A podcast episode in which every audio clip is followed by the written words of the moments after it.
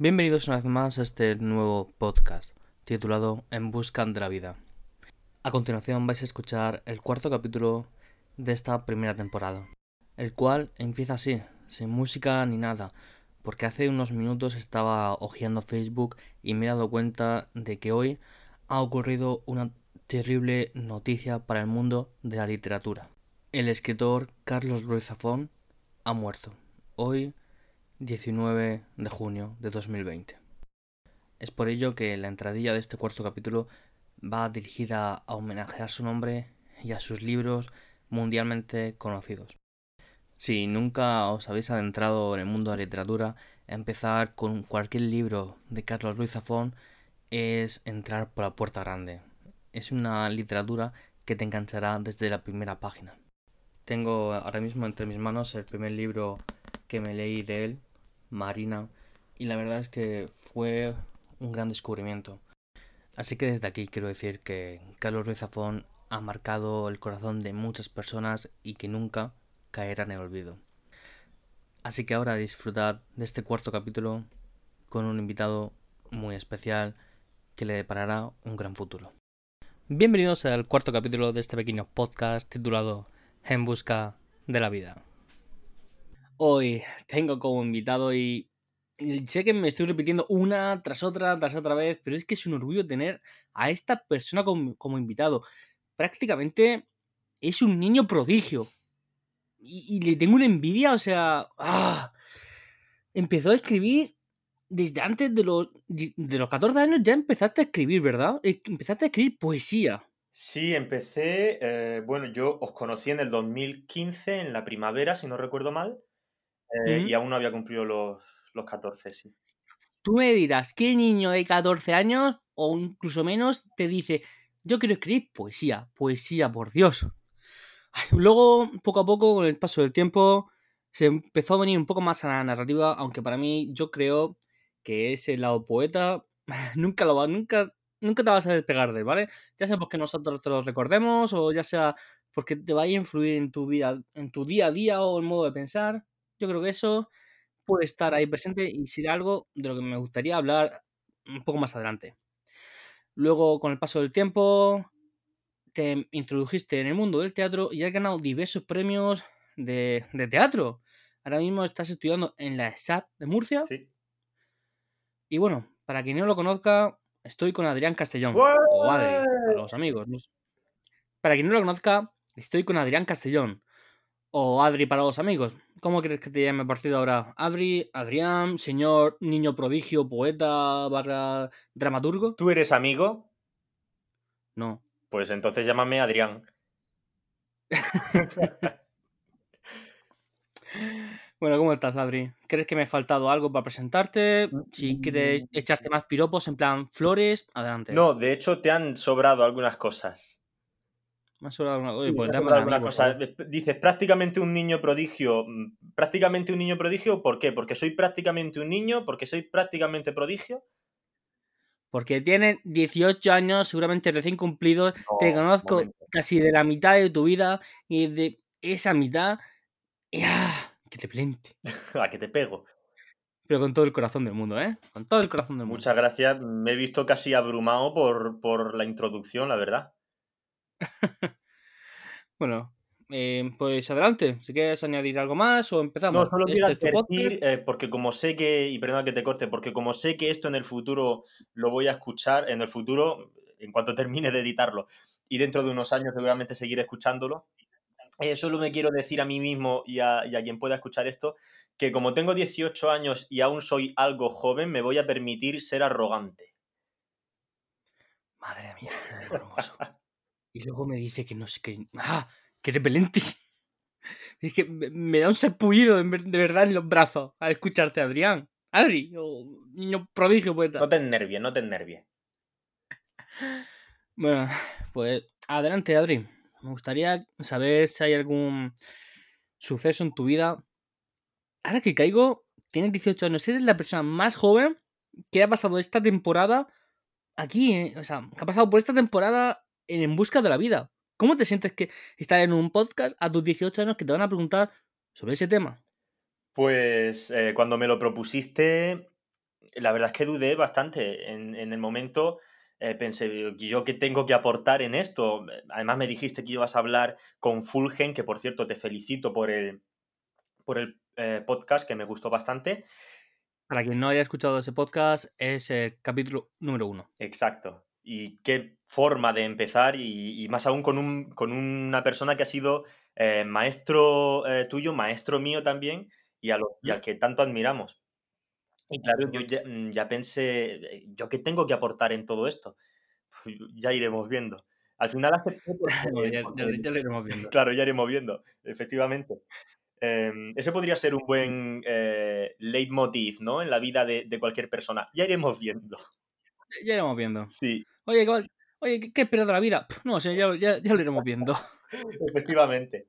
Y bueno, al final terminé aceptando porque pensé, bueno, también está bien que, que esta, nuestra generación, porque yo te considero de mi generación y me considero de la tuya, eh, tenga voz en este tipo de, de, de cuestiones y de, y de reflexiones. Correcto. Pues nada, Adri, vamos al meollo del asunto. Yo creo que ya hemos dejado bien claro quién eres, un poco tu mentalidad y todo el mundo que nos esté escuchando se puede hacer una idea de lo niño prodigio que eres a tus 18 años. Llevo gafas. Ah, ya está, ya está, ya, ya, ya está, ya, ya, está, ya está. Ah, mira, mira cómo rasco. Ese pullido. Pues adelante, Adri. ¿Hay algún momento de tu vida que te haya hecho reflexionar o un punto de inflexión que haya, haya marcado este camino? Pues eh, así pensándolo, eh, yo supongo que, que en, toda vida humana, y, y, humana porque hemos, nos hemos empeñado mucho en, en diferenciarnos de, de nuestros compañeros los animales, en toda vida humana hay tres cosas que determinan eh, hay más, pero tres cosas que determinan con mucha fuerza todo un proceso vital. Eh, está el nacimiento, está el contacto con la muerte, tanto en sus inicios como en el desarrollo que después va a tener en nuestra vida. Y por último, eh, las relaciones en, entre las personas, sean amorosas, sean amistosas o sean de enemistad total de, y y de animadversión contra alguien. Yo nací en Molina, una Molina de Segura, una villa, uh -huh. porque no va a dejar nunca de ser una villa. Eh, de... Creo que ahí ha caído un meteorito, ¿verdad? Sí, en 1858, si no recuerdo mal, hace ya 160 años. Y aquí se empeñan en decir que el meteorito trajo una suerte de superpoder a quien quiera que huela a los aires de Molina y comienza a escribir y, y, a sentirse inspirado por el arte y por las musas. Vaya. Bueno, eh, cierto es que Molina es una, es una cumbre, ¿no? Dentro del arte aquí en Murcia. Sí, es verdad que en Molina se respiran cosas raras en general, pero no sé si, si el meteorito tuvo algo que ver. Sí, claro, aquí en Molina hay, hay cosas importantes, desde luego. Y bueno, vamos un poco al asunto. Pues, ¿Qué fue? Sí, pues eh, yo no sé cómo fue lo de, lo de nacer, porque yo no estaba. Yo me enteré después. me enteré más tarde, pero sí te puedo decir que, que yo nací en una familia que, que, más o menos se encontraba bien, eh, en una situación, pues eso, una familia media. Eh, eh, aparentemente sin contacto estricto con el, con el arte. Mi madre es carnicera, mi padre camarero, abuelos que trabajaban en la construcción o en panaderías o cosas así. Y el hijo poeta. Y el hijo poeta. Luego me he ido enterando, gracias a, a, mi, a mi afición por la genealogía, por el estudio de la genealogía, me he ido enterando pues de que he tenido bisabuelos que sí, que les gustaba la literatura, escribían poesía, me he emocionado mucho leyendo la poesía de, de mis bisabuelos, porque había mucha verdad y mucha tierra en ella. Y eso eh, ha sido el nido en el que yo he nacido, en, en Molina de Segura. Has mencionado una palabra que se llama la genealogía. Uy, qué cosa más rara. Llevas con ese proyecto de buscar los orígenes de tu nombre y tu, o sea, de tus apellidos y de tu línea evolutiva o ascendente, tu línea ascendente. Sí. Eh, llevas ya varios años con este proyecto. Desde ¿Cuánto 2016. llevas? De 2016, hace cuatro años. Sí. ¿Qué edad tenías aquel entonces? Eh, 15. ¿Será posible?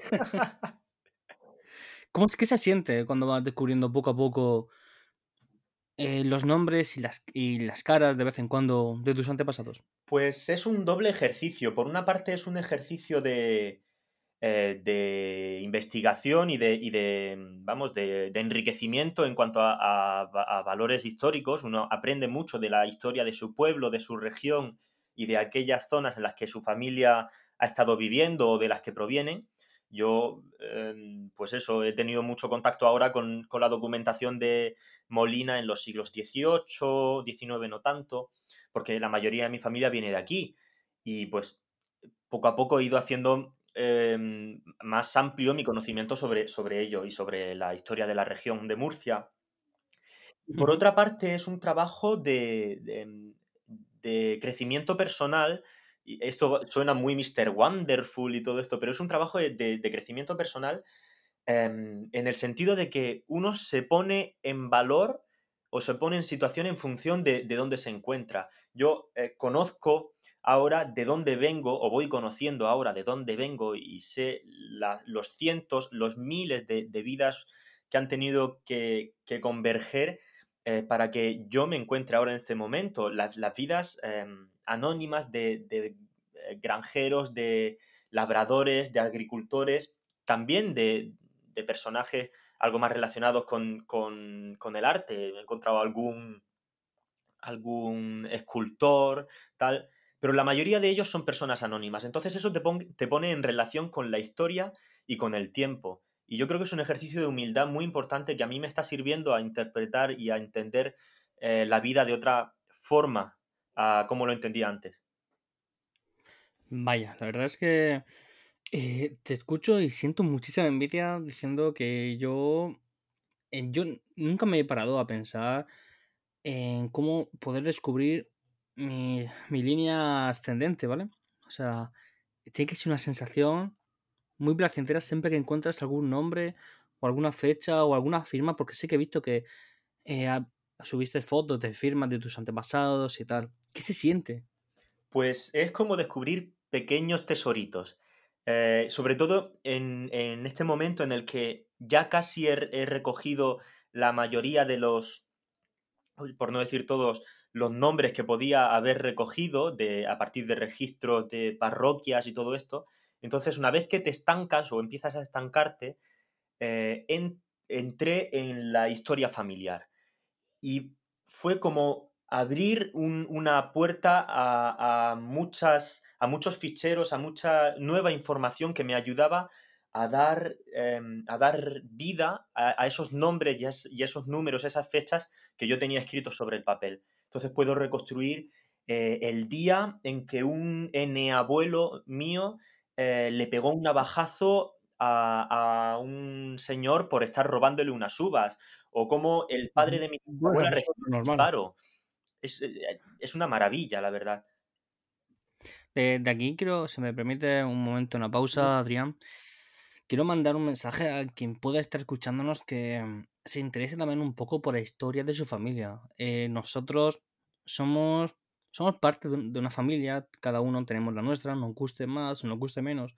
Y eso, pues, aunque también nos guste más o nos guste menos, nos condiciona. Eh, nosotros nos hemos criado siempre bajo un manto, ya sea bueno o ya sea malo. Pero creo que el conocerlo, siempre hay que saber cómo era, cómo es, porque eso puede incluso ayudarte a crecer, conocer lo antepasado, conocer a gente que ya no está o gente que que nunca vas a poder ver porque están muertos, eh, eso puede formar parte de tu vida, de tu día a día, ya, ya me trabo incluso al, al, hablar, puede formar parte de tu día a día y ayudarte a ser mejor persona o a sentirte más a gusto contigo mismo pensando, mis antepasados eran granjeros, eran, no sé, chicos de cuadras, ¿y yo qué estoy? ¿Yo estoy trabajando en una oficina o estoy, tengo mi propia empresa? estoy estudiando en una universidad privada, pública, estoy consiguiendo mis objetivos. Esa evolución, porque ante, anteriormente no tenían, no tenían imaginación de al punto de que vamos a llegar nosotros. Incluso, y, y si ahora nosotros nos ponemos a pensar en nuestros, nuestros descendientes, quizá también nos llevemos una sorpresa. A lo mejor lo que, las locuras que imaginemos nosotros, a lo mejor va a ser incluso mucho más allá.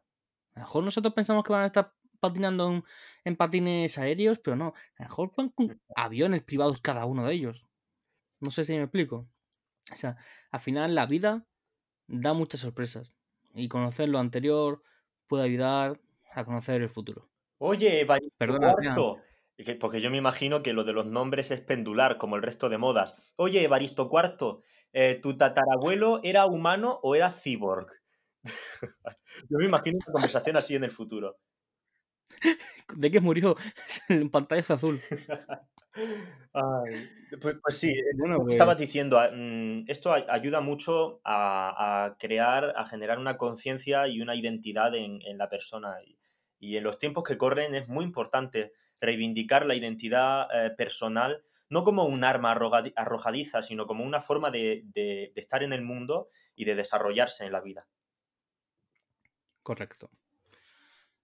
Y alejándonos un poco así de, de ese mundo, el mundo del teatro, eh, ¿podrías hablarme un poco de él? ¿Cómo fue tu punto de inflexión con el teatro? Porque llevas en él, ¿cuánto? ¿Tres años? ¿Puede ser? En el teatro empecé eh, a finales de cuarto de la ESO. Eh, estoy, estamos en el curso 19-20, 18-19, 17, 2017 hace tres años. Tú, por hacerme la contra, pues te pones a calcular, ¿no? Sí, pero como empecé en 2017, llevo 2017, 18, 19 y 20, que son cuatro años. Depende de cómo se cuente. Ah. bueno, podrías hablar un poco de eso, de esa experiencia o ese antes y después que marcó adentrarte a hacer algo que a lo mejor a muchos de nuestros oyentes les gustaría hacer, pero que no, no hacen porque pueden pensar que es una tontería. Porque conozco gente que piensa de eso, que el teatro es una tontería. Pues yo le, si, hay alguien que dice eso, por favor, coméntamelo, em, porque voy a su casa, le llamo a la puerta y me echo un pedo en su cara si quiere. por favor. No, no hay que ser radical. Em, ¿Eh, Donald Trump? Lo digo porque nos estás escuchando. Desde aquí un mensaje a Donald Trump. ¿Nos está escuchando? Yo estoy segurísimo de ello. Pues empecé eh, eso al final de, cuarto, no, en cuarto de la ESO, con un grupo de teatro aficionado del, instituto, de, aquí del Francisco de Goya.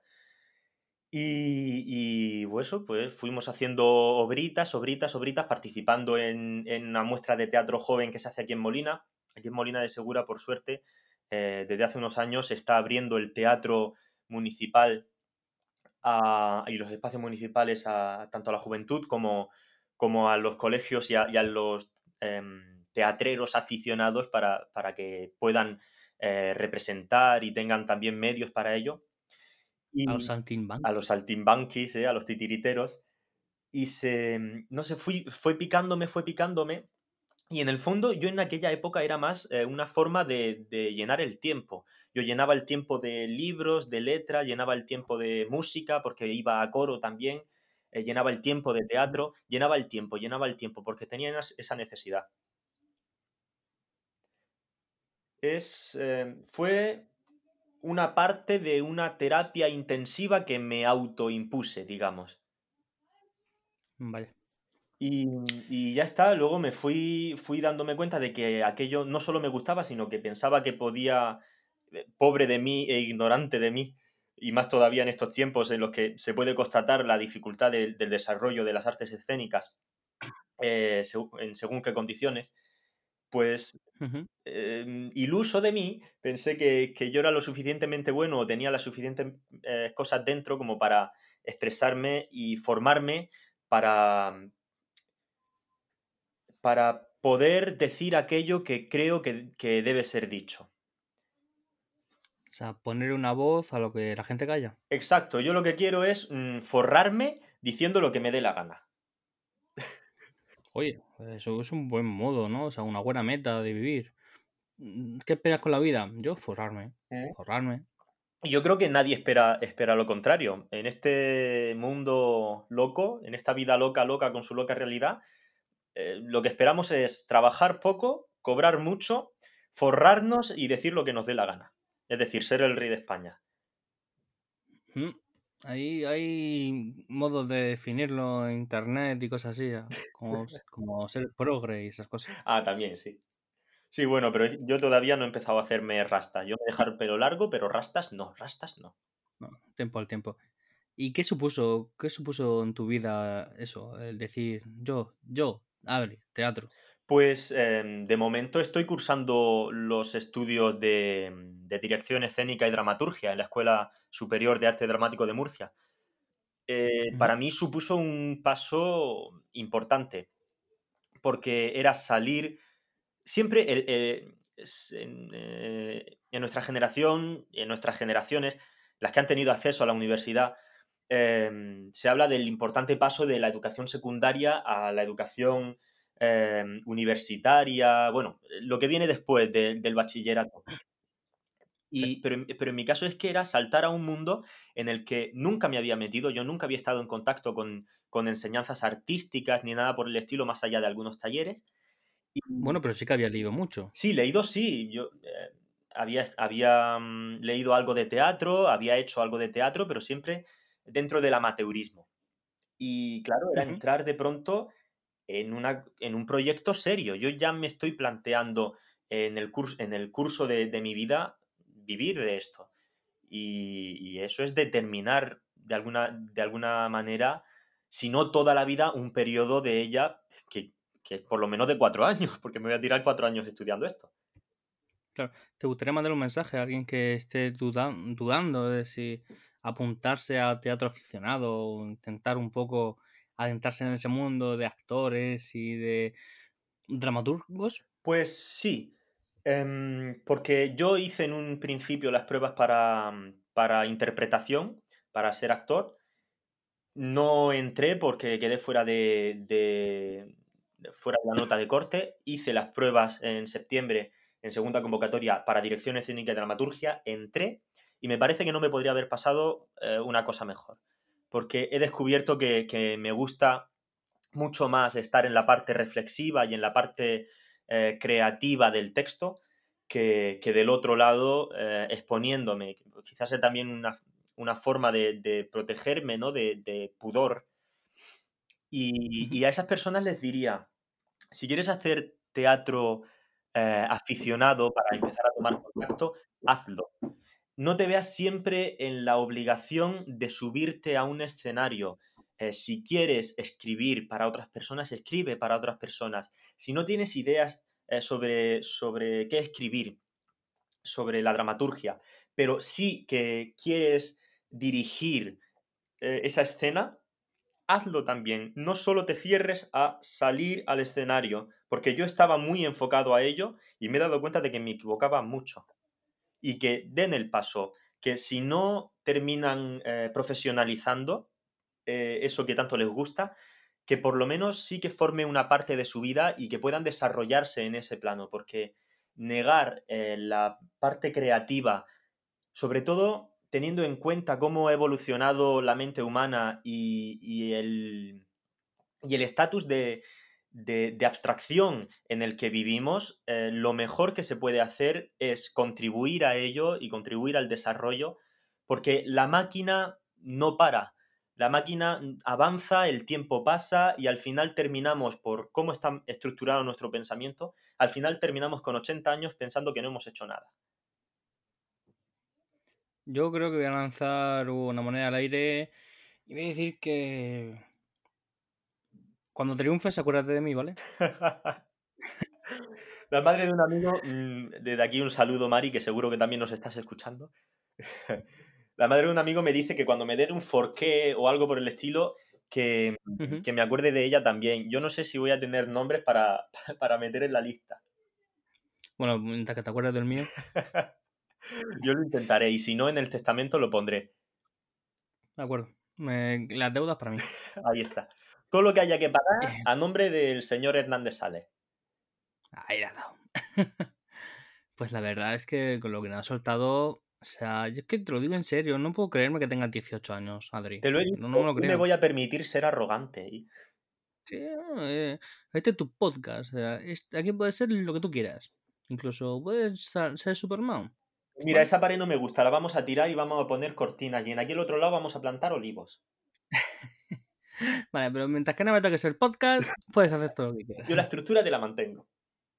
Eh, pues adelante, Adri. ¿Hay algo más que quieras lanzar a todos los oyentes nacionales, internacionales que está teniendo este, este podcast y que seguro que gracias a ti, gracias a tu nombre, gracias a lo famoso que te vas a hacer, dentro de un par de años este podcast lo estará escuchando millones de personas? pues eh, mira, sí.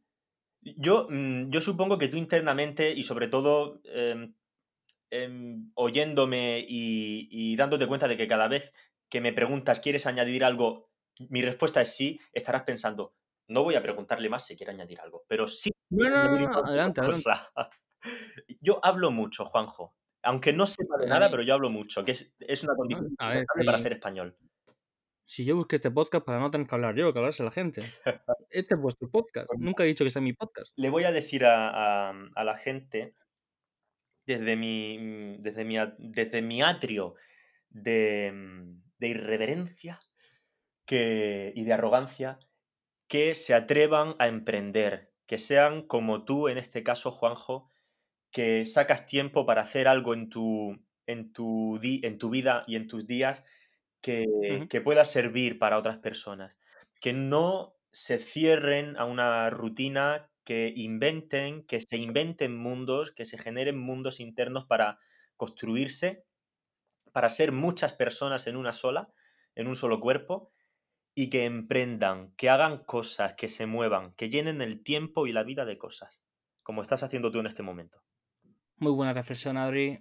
La verdad es que sí. O sea, yo creo que vale que tengamos los seres humanos, la monotomía al final es necesaria, pero necesitamos también algo, algo que sea nuestro, algo que nos haga sentir productivos. Yo no podría estar levantándome, yendo a clase o yendo al trabajo, volver, comer, descansar y dormir y volver y volver a repetir una y otra vez y una y otra vez.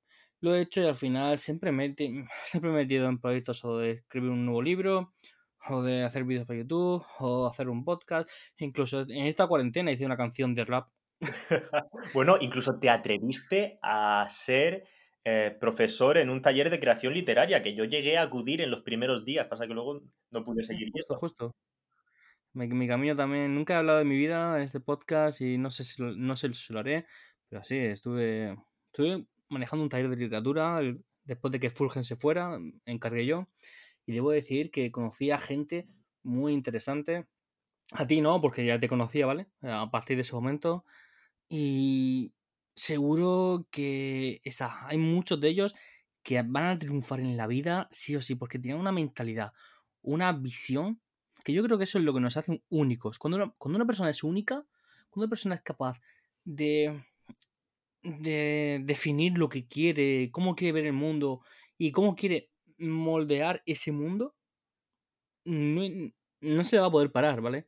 O sea, va a ir hacia adelante y si te pones delante, te van a arrollar.